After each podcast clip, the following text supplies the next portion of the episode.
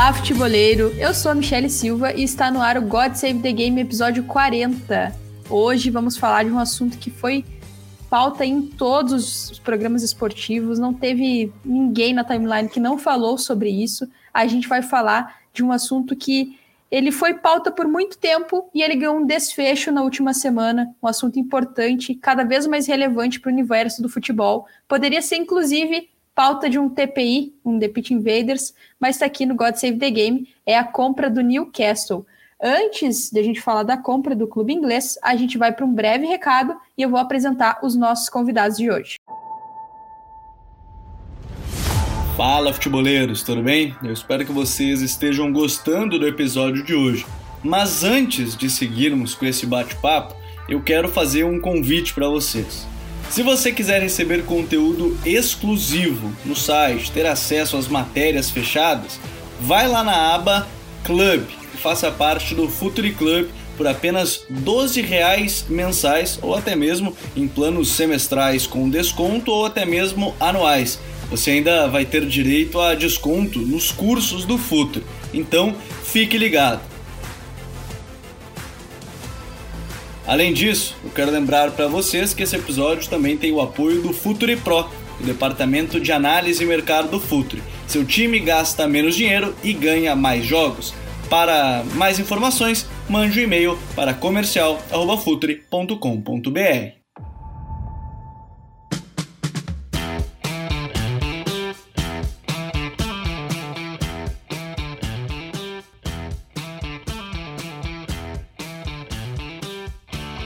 Recado dado, é hora da gente começar o God Save the Game apresentando o nosso elenco especial de hoje. E aqui comigo, vou começar por quem já é da casa, e depois eu vou apresentando o pessoal que está chegando. Primeiro, Lucas Filos, colunista e analista do Futuri. E aí, Lucas, prazer te ter aqui de novo, viu? E aí, Michele, tudo bem? Boa noite para todo mundo que está acompanhando a gente, né? Independente do horário, na verdade. Cumprimentar aí o pessoal que está sempre na audiência e vai ser um prazer participar aqui desse episódio mais que especial, né? Vamos nessa, vai ser sensacional. E aqui, quem tá comigo também aqui é um cara que já não é tão novato assim no God Save the Game, já esteve aqui outras vezes. E falando de um clube que ele gosta muito, inclusive, né, o Aston Villa, é o Daniel Hutchinson. É sócio da Online English Service e também morou aí por mais de uma década na Inglaterra, tem uma vivência que vai ser muito importante pra gente aqui no episódio e os conhecimentos dele também. E aí, Daniel, prazer te ter aqui de novo, viu? Ah, obrigado, Michele. Mais uma vez, obrigado pelo convite. Olá, Lucas, Rodrigo.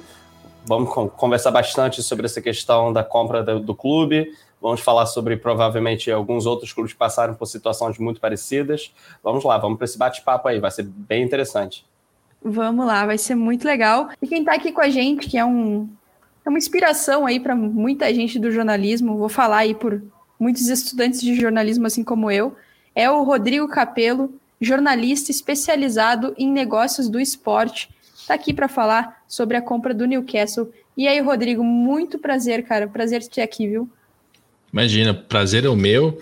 É, não é a primeira vez que eu participo aqui dos, dos programas do, do Future e Estamos aí para falar sobre Newcastle. Espero estar à altura, né? Porque o pessoal aqui está muito bem preparado em relação ao assunto e eu nem tanto. Até está meio tarde aqui. Se eu, se eu aparentar cansaço, ouvinte, é porque eu estou cansado mesmo. A gente está gravando às, às 6 horas do Brasil, meia-noite daqui de Barcelona. Então, mas enfim, vamos lá. Espero não decepcionar. Não vai, não vai. tenho certeza que todo mundo vai gostar bastante. Para a gente começar o nosso papo, né? Eu acho que é importante a gente entender a origem do Newcastle, a história do Newcastle, para a gente começar até a depois o nosso ouvinte que está ouvindo hoje, 2021, ele poder ouvir esse podcast lá na frente e lembrar do que, é o Newcastle, do que como que vem nas últimas temporadas. Então, acho importante a gente trazer esse contexto antes da gente entender os 18 meses que levaram até a compra do clube por um fundo de investimentos da Arábia Saudita. Daniel, eu quero começar te perguntando qual é a origem do Newcastle? O que, que mais representa o Newcastle na Inglaterra? Bem, uh, vamos começar lá do início. A gente já sabe que quando a gente fala de futebol inglês, o início não é década de 40, década de 50, né? A gente sabe que a gente está falando de uma época do futebol que não era a mesma coisa que a gente vê hoje em dia. Newcastle, para aqueles que não sabem, fica localizado no norte da Inglaterra, quase com a fronteira da Escócia. E conforme muitos clubes da Inglaterra, ele também se formou entre a fusão de dois clubes, né? O meu clube, que é o Aston Villa, por exemplo, teve uma situação muito parecida. Mas o Newcastle, você tinha o Newcastle do leste da cidade e do oeste da cidade. Só que um dos lados passou por dificuldades uh, financeiras muito graves na época e acabaram se fundindo junto com outro clube. Nesse caso é muito comum, porque a gente vê isso passando pelo processo do Aston Villa, o Birmingham City, Nottingham também, se não me engano, passou por um processo muito parecido. Só que é um clube que, nas suas origens, ele é completamente do norte, então ele é o clube que representa o norte ali no início, na virada do século. O Sunderland não tinha a quantidade de torcedor que tinha o Newcastle.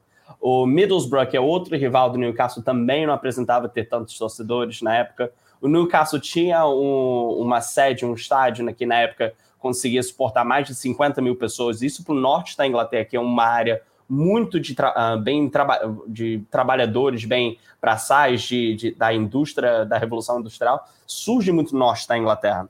Então você tem um clube que é completamente é, rodeado por torcedores ali da classe média para baixo. Você não tem uma elite realmente, conforme a gente pode falar de clubes como Chelsea, por exemplo, que fica em, em Londres, ou outros como, por exemplo, Tottenham ou, ou, Arsenal, não é a mesma coisa. Então, o Newcastle surge ali como sendo o clube mais do norte da Inglaterra, tirando o fato que nessa época quem dominava realmente o futebol inglês eram os, eram os clubes realmente do grande centro, né? Que não era Londres, era West Midlands. Ali você está falando de o Aston Villa, você está falando também entre. Eu estou tentando não ser tão clubista com Villa aqui, né? Uh, a gente está falando aqui de Nottingham, a gente está falando de Preston North End, a gente está falando de vários clubes que ganharam a FA Cup na época, não tinha a liga tão formada, estabilizada ali. Newcastle, se não me engano, é um dos primeiros clubes que acaba entrando na liga. Então a gente está falando de um clube mais do que tradicional, com torcedores mais do que fanáticos, que entendem a história do clube.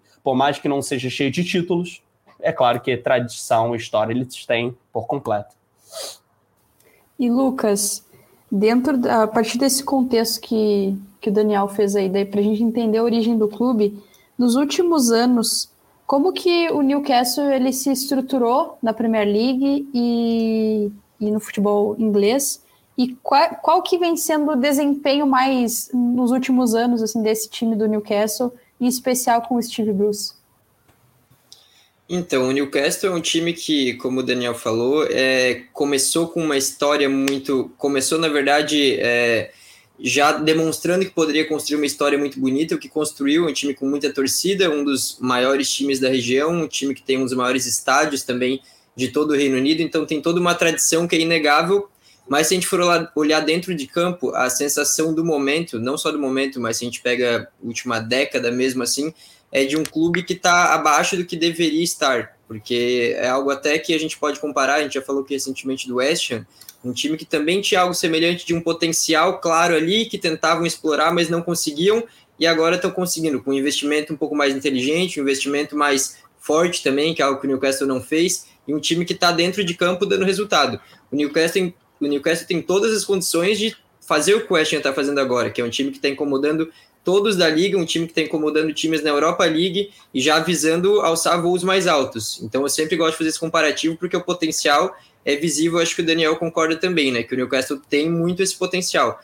Mas que dentro de campo, e na verdade algo começa de fora de campo, né? Que a gente vai falar mais para frente também, muito por conta da forma que o Mike Ashley, que era o dono do time antes dessa venda acontecer, geriu o clube. É um cara que ele no geral, assim, é algo que desde o início falavam que ele não era muito um cara do futebol. Ele era mais um cara, ele é um empresário do ramo uh, de artigos esportivos. Tem uma empresa que é Sports Direct, que é uma empresa muito grande lá no Reino Unido, enorme mesmo. Tem um cara que tem muito sucesso no que ele definiu fazer nesse ramo, mas que no futebol parecia que ele não ia realmente levar tão a sério desde o início. Então, os indícios já estavam ali ele realmente não levou tão a sério o sentido de investimento, de dar uma base que o clube precisava, de fazer investimentos em infraestrutura, em elenco, e isso fez com que então o time não empolgasse muito o torcedor, não empolgasse muito os neutros e não conquistasse uh, resultados muito relevantes. Tem um momento ou outro que consegue até ir bem, mas se a gente for analisar últimas temporadas, é um time meio irrelevante, digamos assim, dentro da Premier League.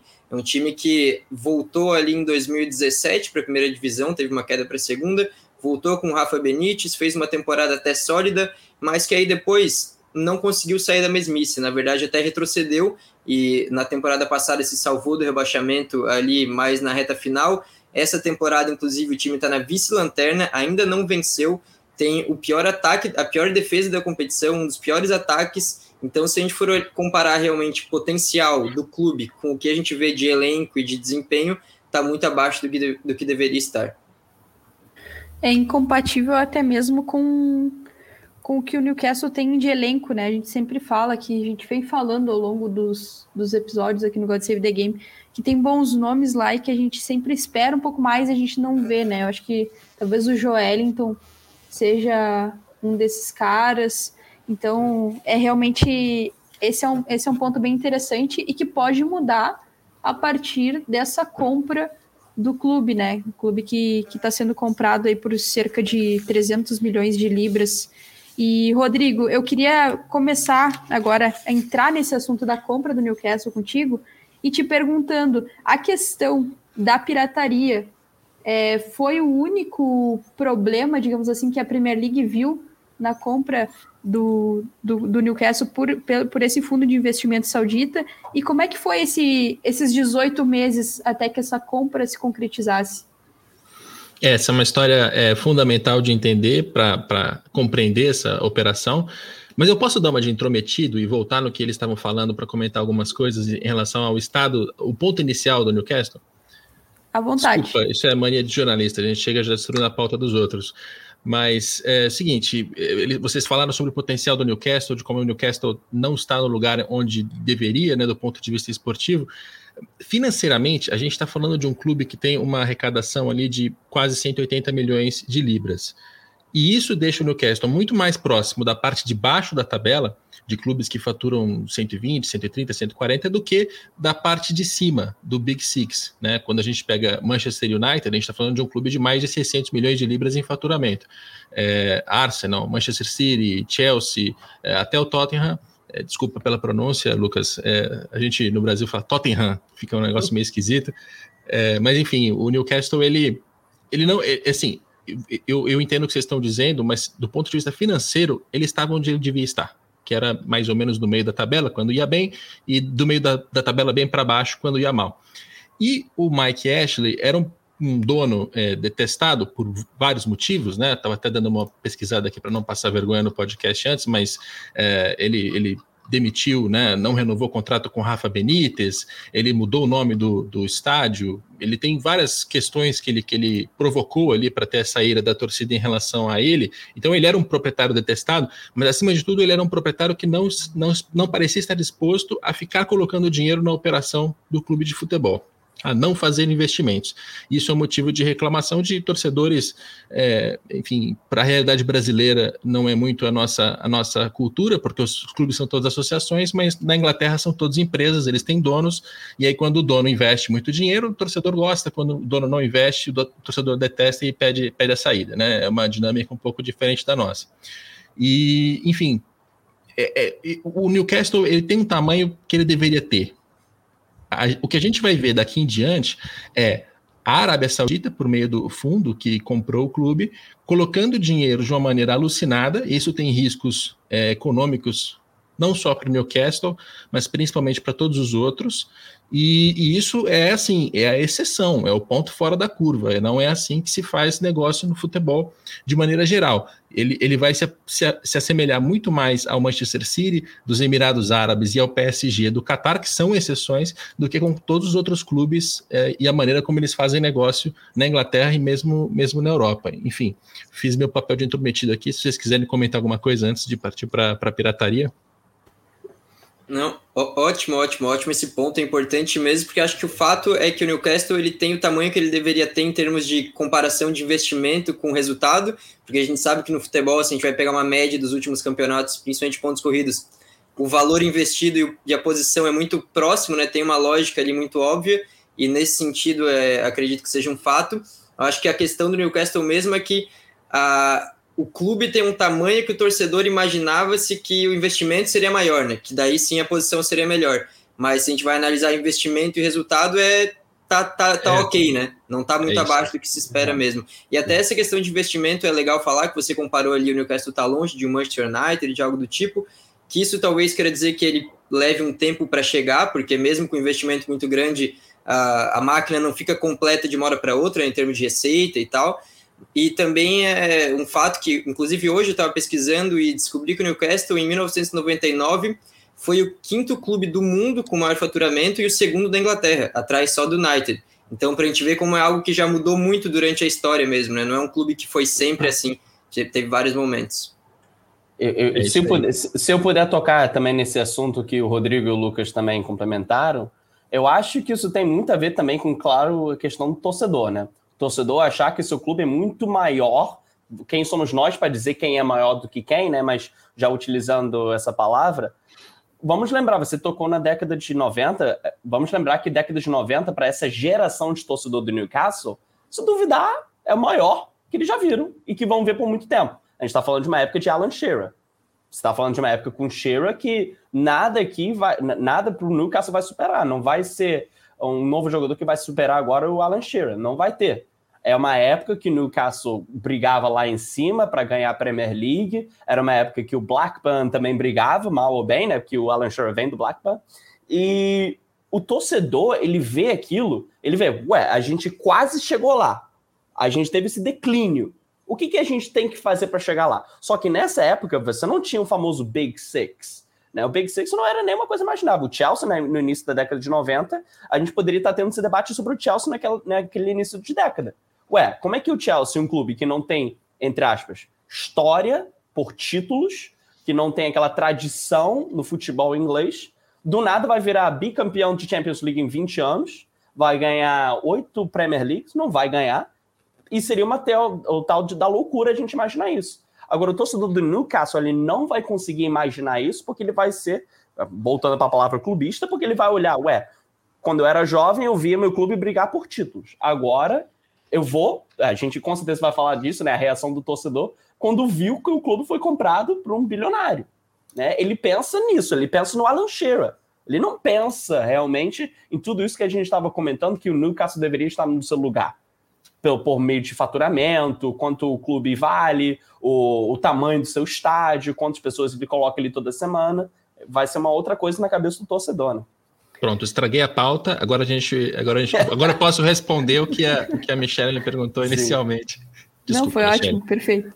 É, então, a parte da pirataria, ela, ela é bem interessante. Até em Barcelona, aqui eu tive uma, não em Barcelona, em Madrid, eu tive uma aula faz duas semanas em que a La Liga contou um pouco mais sobre esse caso da pirataria, porque a gente está falando aqui de futebol inglês, mas ele também afetou o futebol espanhol e outras grandes ligas do futebol europeu. Basicamente é o seguinte: é, eu não sou nenhum Guga Chakra, e eu espero não falar bobagem em relação a isso, mas eu recomendo que quem estiver ouvindo a gente pesquise no Google ali o mapa do Oriente Médio para ter uma, uma noção, né? Você tem a, Arábia Saudita grandona, você tem o Catar bem pequenininho ali, como um, um quase um anexo da Arábia Saudita, você tem o Irã para cima, depois o mar, e, e tem ainda os Emirados Árabes ali. E essa, essa região é uma região de muito conflito, uma, uma, uma, uma região com muitas muitos problemas diplomáticos e que, principalmente no período de 2017 até o ano passado, teve até é, uma relação muito conflitante entre a Arábia Saudita e o Catar.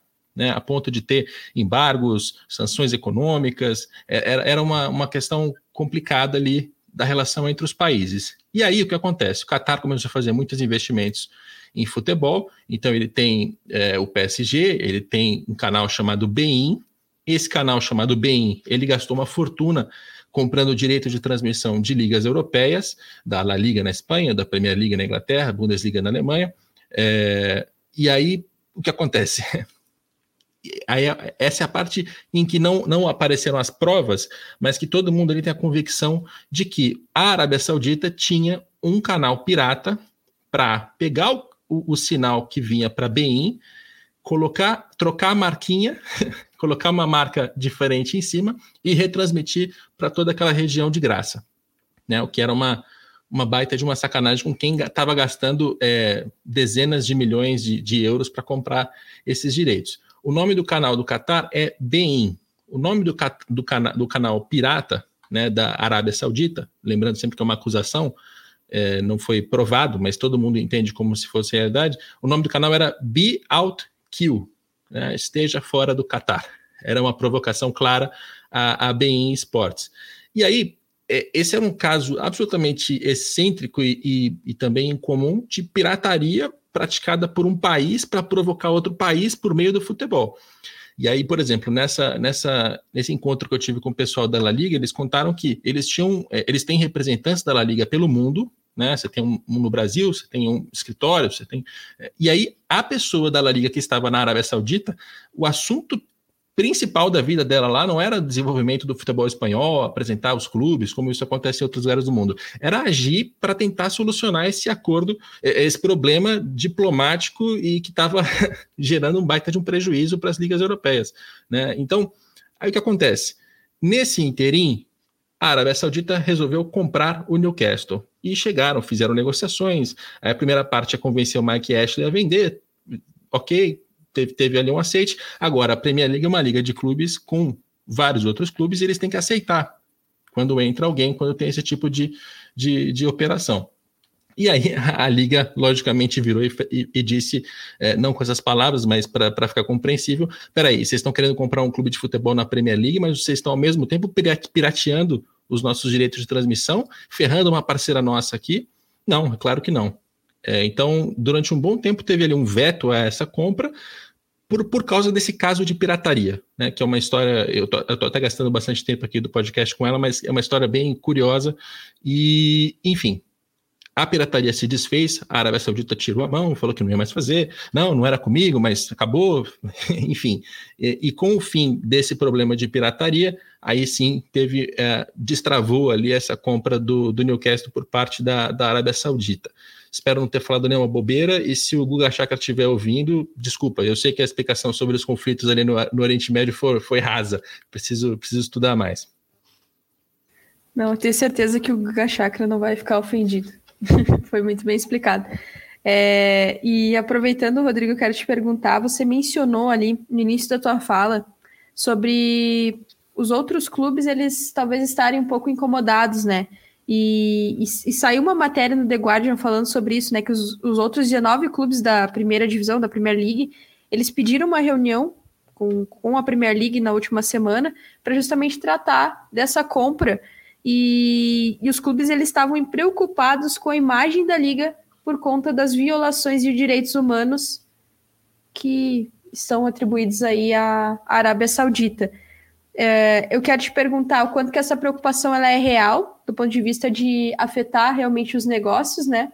E se será que isso foi considerado pela Premier League, porque ficou muito é, foi muito noticiado essa questão da pirataria, né? E enquanto a parte do, das violações de direitos humanos, possíveis envolvimentos aí com assassinato de jornalistas, isso não, não entrou tanto na pauta aí de uma possível restrição da Premier League junto, com relação à compra, né? dinheiro, né? O dinheiro manda. E nesse caso ficou evidente mais uma vez. A impressão que eu tenho, né? É, e aí você pega lá a Premier League, pega uh, os modelos, os princípios e tal. Aí eles dizem que tem uma fiscalização, que eles vão ficar em cima desse tipo de, de natureza, de quem são os donos, porque os, os o jogo limpo e tal.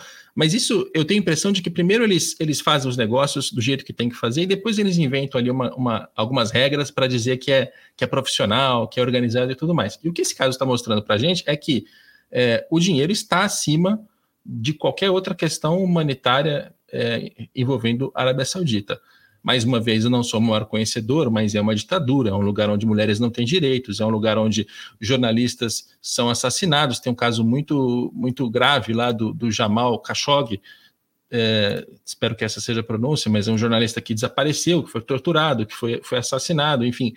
É um, é um lugar dos mais radicais do planeta e ainda assim não fez diferença para a Premier League ter essa, é, essa esses caras como sócios, porque na verdade eles são sócios, né? Eles são donos do Newcastle, mas eles estão agora com uma cadeira dentro da Premier League, tomando decisões que influenciam o futebol inglês de maneira geral. E eles não tiveram preocupação sobre é, se vai falar, não vai falar, é, a imprensa, a, a torcida, a própria torcida, né? É, vamos, vamos, lá, né? A gente viu aí as imagens dos torcedores pulando, comemorando, todos eles muito empolgados com a saída do Mike Ashley, depois de tanto tempo sem, sem investimento, sem conseguir competir, é, três rebaixamentos, etc mas é, ignoraram totalmente também a, a, natureza dos novos donos. Então, é, é um caso que deixa muito claro para a gente que o que importa é dinheiro, tanto para quem está na mesa quanto para quem está torcendo. Está todo mundo muito preocupado com dinheiro.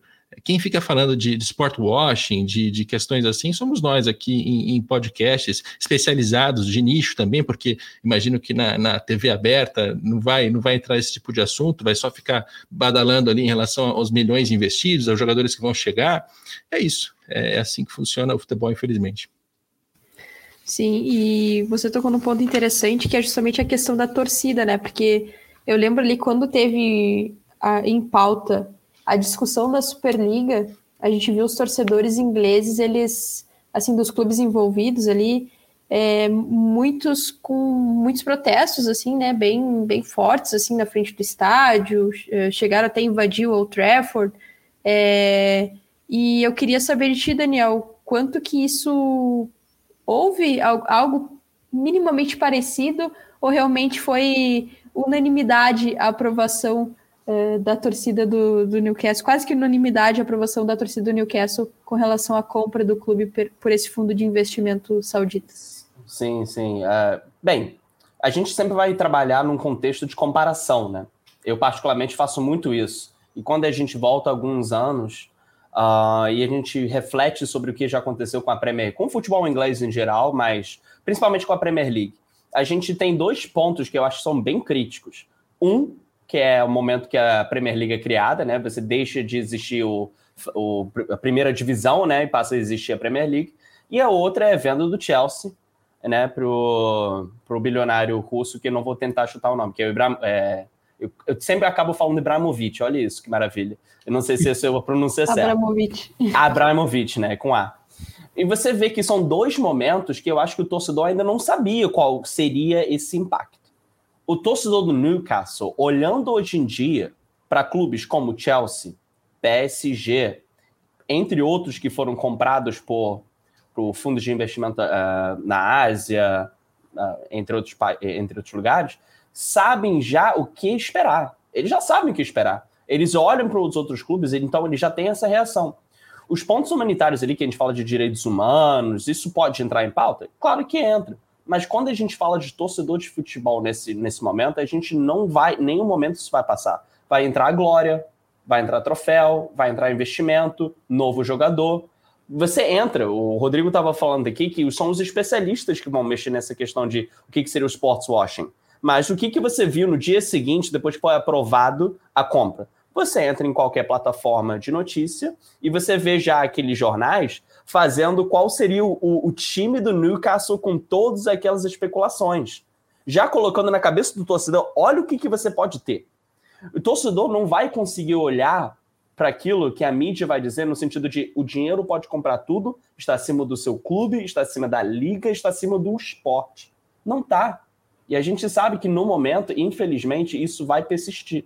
O torcedor do Newcastle está feliz, ele olha para o seu rival na terceira divisão, mesmo ele está passando por um momento ruim, só que agora ele está se colocando com a famosa nova frase, né, em outro patamar, só que ele está pensando nos times de Londres, nos times de Manchester, falando assim, agora a gente voltou a ser, aqui a gente está falando isso do podcast, que o que você talvez nunca foi antes, mas imaginando que pode se tornar uma coisa muito maior, muito maior mesmo suponho que não seja uma coisa tão comum. Quando você vê os valores da transição, quanto eles pensam investir, qualquer torcedor na Inglaterra, no Brasil, ficaria realmente abismado, né? Não tem como eles não ficarem felizes. Esses outros lados por trás desse, desse contrato, seja da pirataria, seja, seja direitos humanos, de um país que a gente sabe que vive uma ditadura, realmente, o torcedor não vai pensar nisso no momento de ir para o estádio, em plena terça-feira, comemorar que seu clube foi comprado por um bilionário árabe. Não vai, né? não vai entrar em pauta.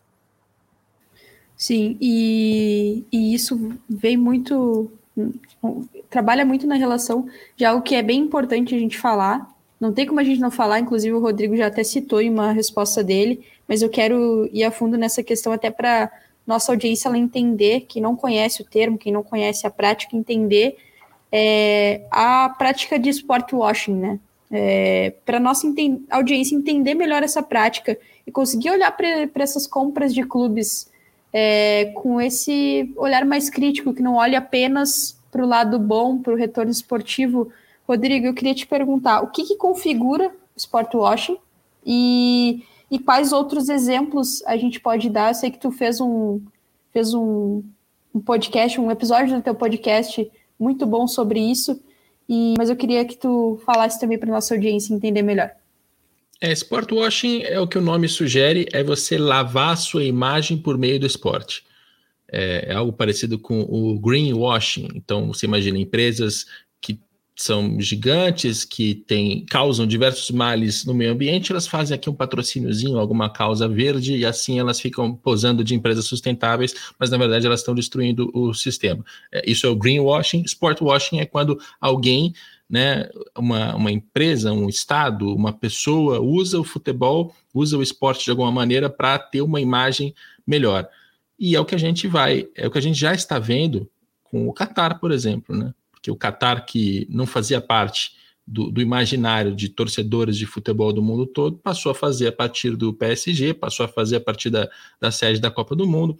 A Copa do Mundo tem problemas lá, por exemplo, de na construção dos estádios, trabalhadores em situações precárias para construir os estádios, é, pessoas que desaparecem, e isso fica em segundo plano, porque quando se fala do Qatar, se lembra do PSG, se lembra do Neymar, do Mbappé, da Liga dos Campeões. Será que vai ganhar? Será que não vai ganhar? Tudo isso toma a pauta é, e gera também nos torcedores, né? Você vê, de certa maneira, os torcedores do Newcastle eles estão ansiosos pelos dias que eles vão viver como se eles fossem Manchester City, como se eles fossem PSG. Eles finalmente entraram nesse clubinho de, de clubes países que vão ter investimentos trilhardários e vão poder disputar alguma coisa. Então, para eles, é, a Arábia Saudita não é. Ah, não, ditadura, isso é uma chatice, isso é papo de, de, jornalista, isso é um assunto secundário. Você passa a debater só aquilo de bom, de positivo que, o, que esses novos donos estão causando.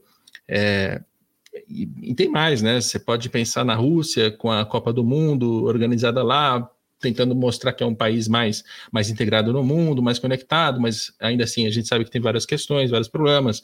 Você tem vários exemplos possíveis que você vai, vai encontrar. Tem até nesse episódio do podcast que eu gravei, que você citou, é, eu trouxe um professor de história para falar do passado, né? Quando você olhava para Getúlio Vargas, por exemplo, não se, não se usava o termo sport washing, mas o conceito era mais ou menos o mesmo. Você tinha um ditador usando o futebol para fazer populismo e para é, criar uma imagem dele para que as pessoas pudessem adorá-lo, né? E, enfim, é, eu, eu, acho que aí eu estou fazendo uma, uma dedução minha, né?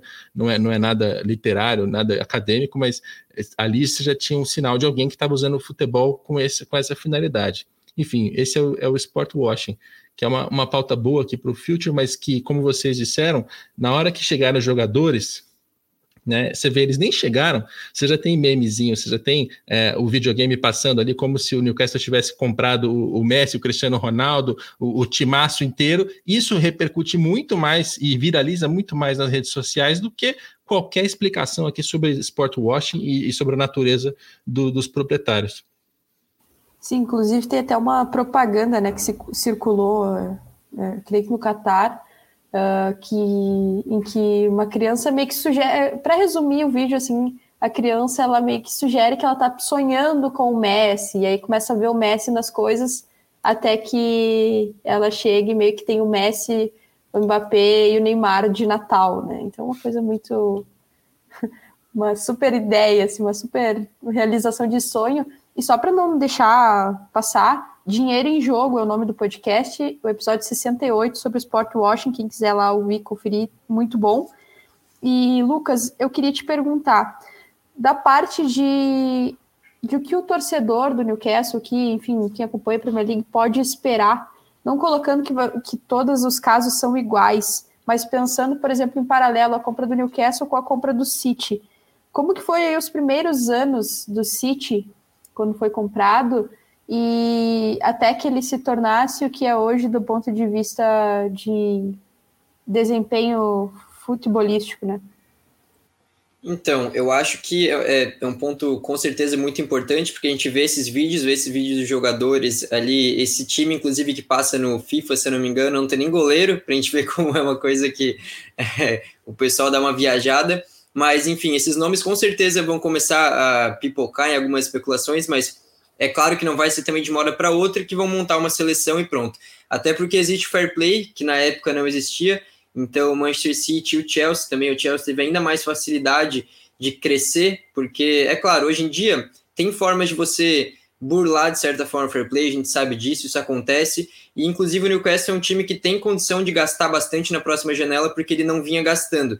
Então, naquela conta que o fair play faz dos últimos anos, pegando o saldo, ele vai ter um, um bom espaço para gastar, mais do que outros clubes teriam, até por isso era um time que era atrativo para a Arábia Saudita comprar. Mas se a gente for ver lá Chelsea e Manchester City, o City era a época que não tinha fair play e também a questão de adversários não era tão forte assim. O Chelsea era menos ainda, porque o Chelsea ele chega numa época que o Abramovich chega numa época que dos clubes do Big Six, apenas dois tinham ganhado a Premier League, né? A Premier League criada em 92 no caso, que era o United e Arsenal. Então não tinha toda essa força da Premier League que a gente que a gente observa hoje, né? A gente vê a Premier League como uma liga que clubes lá da parte de baixo da tabela são muito bons inclusive contratam jogadores de times que brigam por vagas europeias em outras competições de elite. Então, a, essa questão de adversidades que eles vão enfrentar também é muito maior do que a gente viu esses outros clubes. Isso eu acho, acho algo muito importante para destacar.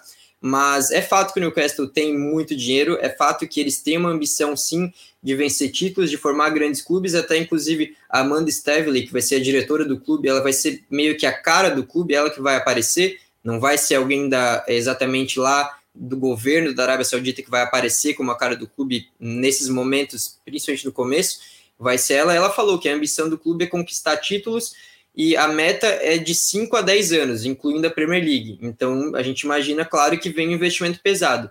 Mas tem toda essa questão, não é de uma hora para outra.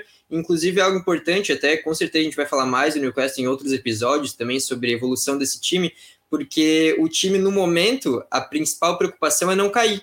Porque o time, como eu falei, está na vice-lanterna, tem um dos times que são dos piores em termos de desempenho da Premier League já há algum tempo, tem sete vitórias nos últimos 37 jogos. Então, assim, a gente pode falar de, de Mbappé, pode ver vídeo falando de Messi, de Neymar, de contratações bombásticas, mas o time tem que estar tá na Premier League, né? Porque pensa, faz esse investimento todo, cria toda essa expectativa no torcedor e agora não consegue se manter. E é uma coisa que seria totalmente natural se a gente analisa o desempenho agora. Até por isso existe ali a discussão se vão demitir o Steve Bruce ou não, quem que vai assumir, se alguém vai assumir já agora no meio da temporada, ou se cria um projeto para mais para frente, algo mais organizado, se vai comprar no susto.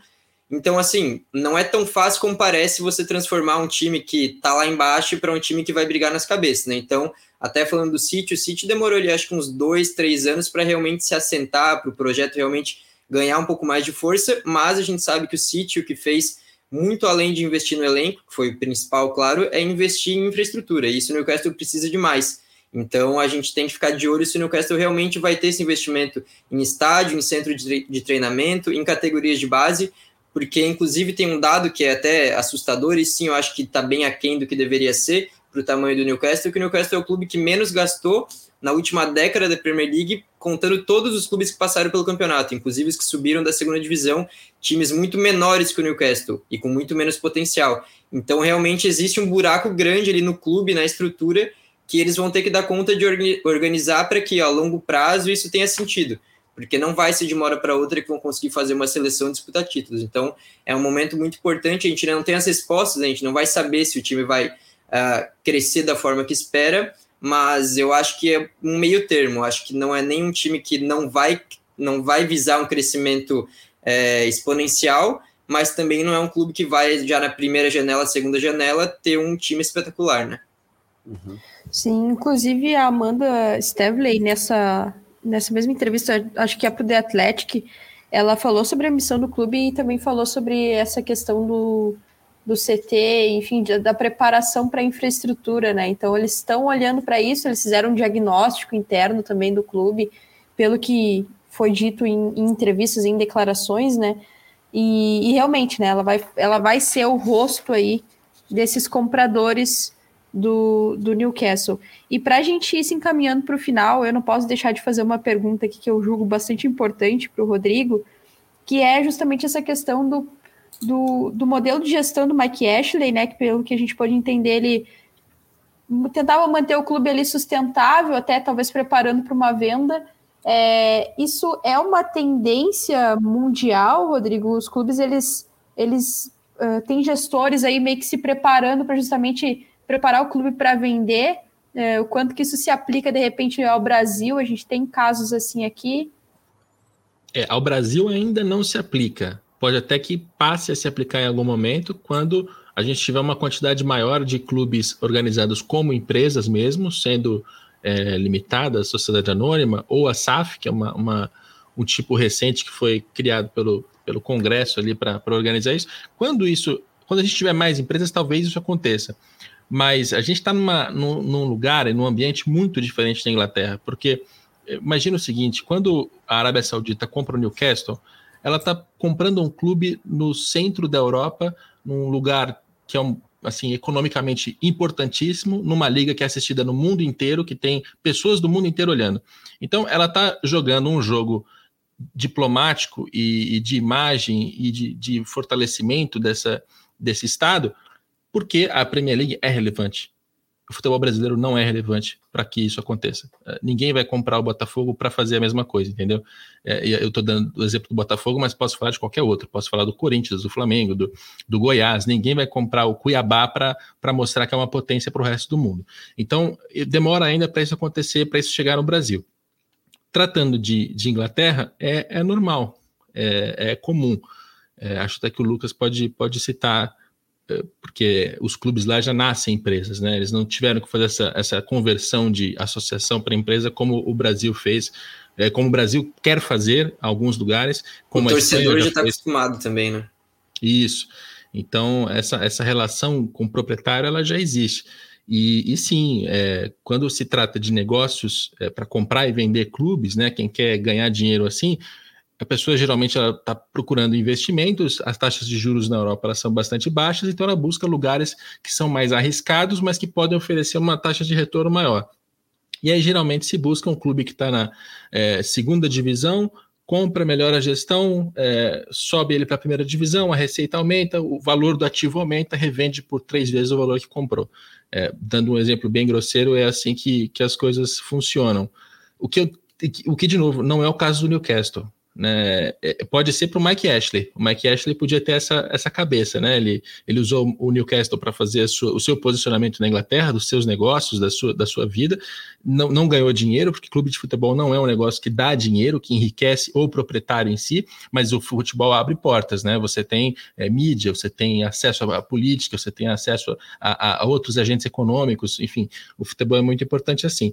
É, para o Mike Ashley, essa história era mais ou menos essa.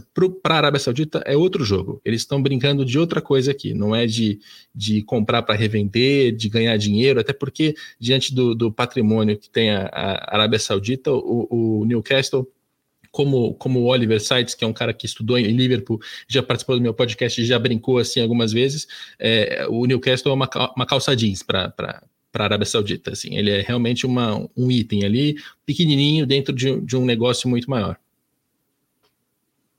Sim, é bem, bem interessante pensar nisso, né? Como o dinheiro ele é, ele é algo extremamente se, banal para algumas coisas. Michele, Pode falar, se, Daniel. Se puder, só ia tocar num assunto que o Lucas e o Rodrigo também tocaram, essa questão de qual a relação do dono do clube agora com o torcedor lá, porque já é comum. É interessante porque o Rodrigo deu um exemplo de, por exemplo, ah, pega um clube da segunda divisão, que está com valor X, ele vai, ele sobe, e a gente, entre aspas, abandona o barco. A gente fez o nosso, a gente prestou esse serviço, a gente vai sair com a cabeça em pé. Eu pego um ótimo exemplo do Aston Villa. O Aston Villa aconteceu isso. O Aston Villa cai em 2015. Ele é adquirido por um bilionário chinês, que hoje em dia está preso na China, por corrupção. Ele foi comprado Nesse meio que termo que ele foi comprado, o Aston Villa quase entra em administration, né? Que eu não sei o termo em português para isso, né? Que no caso o, o governo local assume o clube para tomar conta das finanças do clube.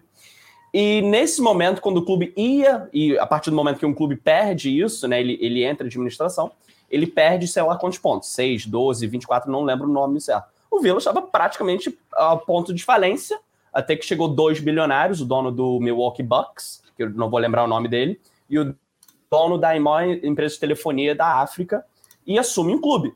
Só que ficou bem claro a pauta. Se o Villa não subir, eles também vão ter que abandonar, porque eles não vão ficar segurando o clube na segunda divisão para ver o que vai acontecer. O Villa sobe, o investimento subiu, o Villa contratou Deus e o Mundo em duas temporadas, tá? Uma campanha interessante agora na, na Premier League. Mas você vê que essa relação na segunda divisão, principalmente, porque agora você vê clubes da Inglaterra na segunda e na terceira divisão, sendo adquiridos por pessoas da Ásia, da África. E você vê que na mesma pauta, você sabe o que vai acontecer. Se o progresso esportivo não for para frente, aquela pessoa vai abandonar o barco. Porque não é de interesse dele na hora de adquirir o clube, é claro que o interesse dele é, é, é, é, claro ali. Mas o interesse dele, nenhum bilionário vai ficar mais bilionário à base de bilheteria, gente. Não vai. Ele não vai ficar.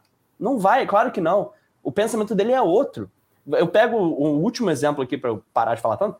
É, eu pego o exemplo do Coventry. O Coventry, que é do lado de Birmingham, foi adquirido por um, por um bilionário chinês. O, ele recomprou o clube e a partir daquele momento o clube ia subir para a segunda, aquele plano, vão para a Premier League depois, não deu certo. Caiu nos playoffs da terceira divisão. Perderam até o direito de jogar no seu estádio. Por quê? O dono abandonou. Esse tipo de sistema, quando a gente fala passar isso para o Brasil, eu fico imaginando, a partir do momento que alguém for dono, entre aspas, do clube, três jogos sem ganhar, ninguém vai pedir mais cabeça de treinador, né? Vai pedir cabeça de dono de clube. Simplesmente isso. Porque lá na Inglaterra esse processo demora muito demora umas três, quatro temporadas até você começar a ver as plaquinhas, né? Tipo assim, fulano out, fulano out, fulano out. Aqui vai ser quatro jogos na, no estadual e já está pedindo, ah, fora o dono que me comprou lá da China. Vai ser isso. Só que lá virou cultural já. Já virou essa relação torcida junto com o proprietário. Todo mundo já entendeu. Se a gente não for junto com ele, a gente vai ficar para trás. É justamente essa reação da torcida do Newcastle que a gente entende com tudo isso que a gente falou dos bastidores, que fica ali no background, o torcedor só vai pensar uma coisa: é um avião. Ele é o piloto. Eu quero que o avião não caia. Eu quero que o avião siga o voo e chegue no seu destino final. É isso. E, e pra gente se caminhar pro final, só não posso perder a piada que o Mike Ashley não sabe o que é sofrer, né? Se ele fosse o dono de um clube aqui, ele ia ver o que, que é. Não. Ia ter gente no carro dele lá em Newcastle. Nossa, não tem como, não tem como, não tem como. Gente, vamos se encaminhando para o final, um papo excelente. A gente queria passar horas e horas aqui, mas é, a gente realmente precisa deixar o Rodrigo descansar também. Rodrigo, muito obrigada, viu, por participar. Volte sempre. Já esteve no Futre, acho que é a primeira vez no God Save the Game, mas as portas estão sempre abertas, tá? Obrigado. Eu acho que eu já participei do God Save the Game. Eu acho que já. É, mas já? Ah, não, perfeito. Acho que sim, acho que sim. Já, já sou quase da casa aqui, já estou quase ganhando, ganhando adicional. Obrigado. Ganhou o selo da casa com isso. Obrigado pelo, pelo convite. Espero que vocês tenham curtido. E só para. Quanto tempo tem o seu episódio para eu não estourar aqui? Porque eu já vou pode começar ficar, a falar outra pode coisa. Pode falar, tranquilo. Só uma última coisa. É, nesse processo todo de compra do Newcastle, né, de contratação de jogadores e tal, tenham, tenham em mente os danos que a inflação pode causar ao mercado do futebol. Porque chegar com um caminhão de dinheiro, contratar um monte de jogador, parece uma coisa muito boa, mas é, o Newcastle gasta ali um, valor acima de mercado para comprar o fulano, aquele clube que pegou dinheiro, agora está cheio de dinheiro na mão, precisa dar uma resposta para a torcida, vai atrás de outro jogador e paga valor acima de mercado assim sucessivamente você gera uma bolha inflacionária e é por isso que o sistema de, de fair play, tanto da UEFA quanto das ligas nacionais, é, ele, tem, ele tem de funcionar nesse momento é, para conter um pouco dessa inflação que o Newcastle certamente vai causar, porque a Arábia Saudita não comprou o Newcastle para contratar jogador baratinho. É, não sei se vai ser imediatamente, né?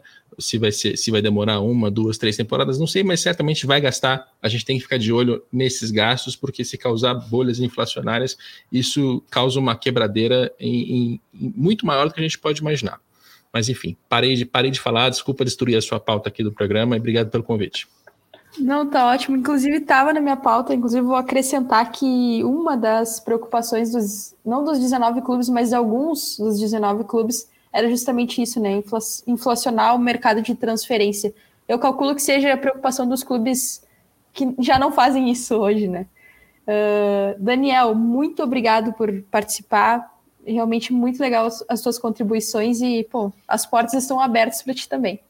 Sempre, gente, sempre um prazer participar falando do Aston Villa futebol inglês, do Newcastle. Daqui a pouco a gente sabe que outro clube vai ser comprado e a gente tá, provavelmente vai estar tá falando da pauta do bilionário da Arábia que comprou o rival, que aí do Birmingham City, e eu vou estar tá aqui de novo. Mas, gente, mais uma vez agradeço o convite, espero que todo mundo tenha gostado e vamos deixar o Rodrigo dormir aí em paz, né? Deve estar tá tarde aí já, né? É, já é, já é uma da manhã. Já é uma da manhã. Isso aí, isso aí, vamos deixar ele descansar. Filos, você também vai descansar, né? Que você, assim como eu, veio do trabalho, estamos na correria, mas estamos aí. Volte sempre, é. nem preciso dizer, né? Você está aqui toda, todo episódio. Obrigado. É isso aí, né? Jornalista trabalha no feriado, trabalha a qualquer hora, né? Mas com muito prazer, claro, muito legal participar do episódio de hoje. Foi com certeza um dos mais legais aí, acho, né? Que é um tema diferente, claro, né? um tema que a gente não costuma falar sempre por aqui, então acho que vai agregar bastante. Rodrigo e Daniel com certeza agregaram muito. Agradecer a presença deles e todo mundo que ouviu também. E tamo junto, até a próxima. Valeu, até a próxima. O God Save the Game vai ficando por aqui. Esse episódio da comecinho da história, da nova história do Newcastle está começando aí, mas a gente vai ficar atento a isso. E por enquanto a gente vai nos encontrar aqui mais vezes, vamos falar muito de campo, mas a gente vai ficar atento também à história do Newcastle e às questões de extracampo no futebol inglês. Espero que vocês tenham gostado. Até a próxima.